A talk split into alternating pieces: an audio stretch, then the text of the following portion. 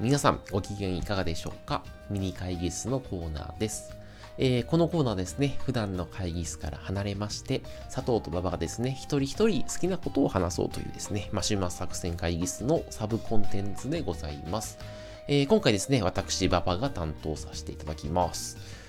えー最近ですね、私、スマホゲームのドラクエウォークをやり始めまして、あの、結構レベル41とか2とかまでいて結構はハマってるんですけど、で、やりながら思ったんですけど、なんかドラクエウォークと、あとあの、ポケモン GO ってあるじゃないですか。あれなんか割と似ているゲームだと思うんですけど、まあ、機能的には似てますよね。なんですけど、なんか全然別物っていうか、全然別のユーザー体験なんだな、みたいなことをやりながら思ったので、今日はですね、その話をしていきたいなと思ってますと。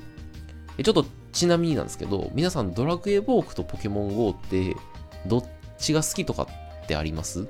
なんか、いや、あのですね、実はですね、この回答によって、割とですね、あの、リア充か非リア充かをですね、一定診断できるんじゃないかみたいな説をですね、あの、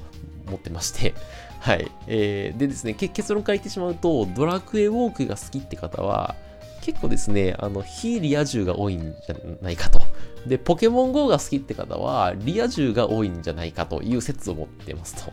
はい、どうでしょうか、皆さん。あの、周囲を見渡してみて、なんとなくそんな気がしたりしなかったりしませんでしょうかと。あとなんかその街でドラクエウォークやってる人ってちょっとヒリアヒリアっぽい人が多かったりしないでしょうかと。はい。まあそんな話を踏まえながらですね、今日はドラクエウォークとポあのポケモン GO の違いについて話しつつ、そのリア充とヒリアのつながりについて説明をしていきたいなというふうに思ってますと。で、まずポケモン GO から行くんですけど、ポケモン GO ってあの、決められたストーリーないじゃないですか。なんかドラクエでいう世界を魔王から救うんだみたいな、そういうストーリーとか目的がないですと。で、その歩いてたら、その辺にあのポポポケモンがいることを発見して捕まえますと。で、なんか自分が好きなポケモンを集めて育てて戦いますと。あとなんか誰かと交換しますとか。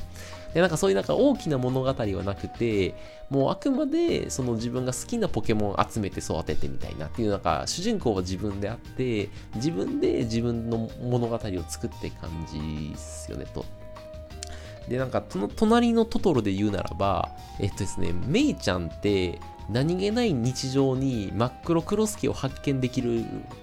わけじゃないですか。で、それによって、あの、面白がれるわけじゃないですか。で、そうすることによって、なんか、あの、現実の退屈な現実とか退屈な田舎の生活を楽しめるわけじゃ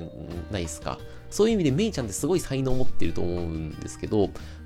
ポケモン GO ってそういうもんだよなって思ってて、だからその何気ない日常とか退屈な現実の中に真っ黒クロスケを見出して楽しむんだみたいな、そういう想像力というか力を全員に与えてくれるものっていうのがポケモン GO なんじゃないかって思ってますと。で、なんか人生の時間ってその、ものの見方によっては楽しくなるし、見方によっては割とつまんなくなるじゃないですか。でだからそのじあの自分が今ここの現実を楽しめる形に変えることを支援してくれる装置っていうのがポケモン GO なのかなっていうふうに思ってますと。で、それに対してドラクエウォークってガチガチにストーリーがありますと。で、なんかプレイヤーはなんかポケモン GO みたいにその自分の物語を歩むんじゃなくて他人の物語を歩いていくことになってきますと。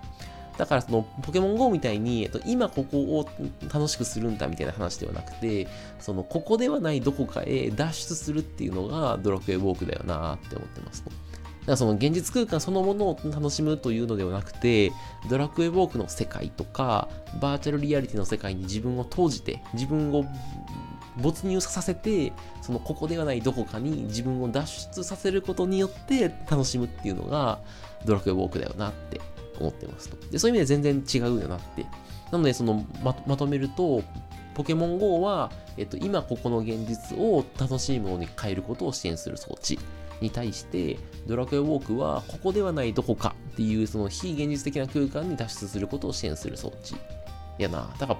ポケモン GO は、ポケモン GO はその拡張現実 AR であって、ドラクエウォークはバーチャルリアリティへの脱出だから VR 的であるみたいな風に思っているという点で、なんか全然機能的には近いんですけど、なんかユーザー体験的には全然違うもんだなと思って、ああ、なるほどなみたいなことを最近思ってますと。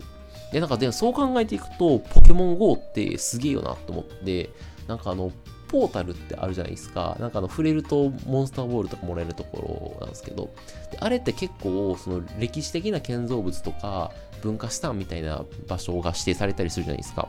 でああいうのもなんか散歩をする中で歩く中で実はそのこれまで知らなかった歴史的な建造物とかに興味を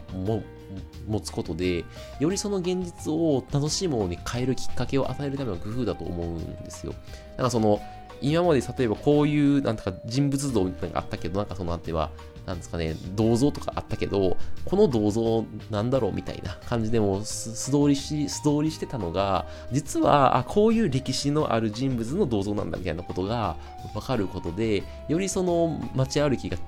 楽しくなったりするみたいな。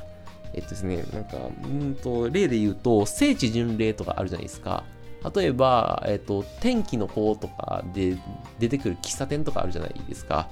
えー、喫茶店っていうか、天気の子で出てくる探偵事務所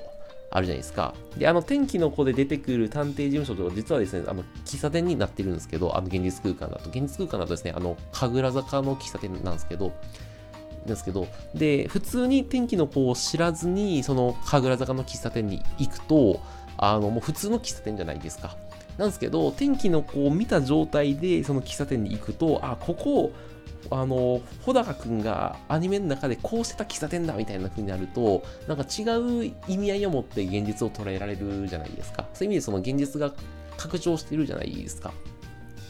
で、なんか、えっ、ー、と、ポケモン GO ってそういうもんで、なんかその、歴史的な建造物とかを見て興味を持つことで、ああ、なんかこういう歴史空間のある街なんだみたいなっていうふうにその現実をよりその違う意味合いを持って体験することをできることを支援しているっていう風になっているよなっていうのがあのすごいよなと思ったりあのその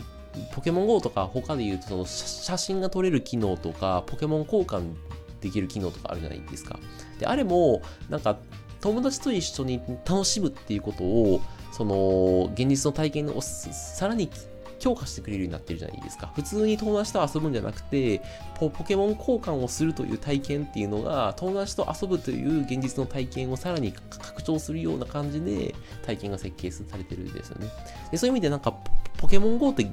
えっ、と、ゲームなんですけど、そのここではないどっかへの脱出じゃなくて、今ここの現実空間を拡張して楽しいものにするっていう点で、いやもう革命的だよなと思ってて、なんか、ここではないどっかに脱出って別になんか小説でも普通のスマホゲームでもいいわけじゃないですか。ただその今ここの現実空間を拡張して楽しくするっていうのってなかなか今までなかったよなと思っていて、そういうのってすごいよなとかって思ったりしますと。で、任天堂の文脈で言うと、Wii とかもそうだよなと思って、あれはその家族の団らんっていう現実の体験をデジタルの力を借りることによって、あの現実を拡張する装置じゃないですか。っていう意味考えると、おそらくその任天堂は現実空間の拡張っていうのをおそらくコンセプトにしてゲームを作ってる会社だと思うんですけど、そういう見方をすると、いや、なんか任天堂ってすげえ会社だなって、すげえ最近思うようになっておりますという、そんな話でございますと。はい。なんですけど、ただですね、僕はですね、友達がさほど多くないのでですね、ポケモン GO 実はすぐにやめてしまいまして、あの、ただ一方で、ドラクエウォークはですね、長く続いているので、僕は多分、ポケモン GO のターゲット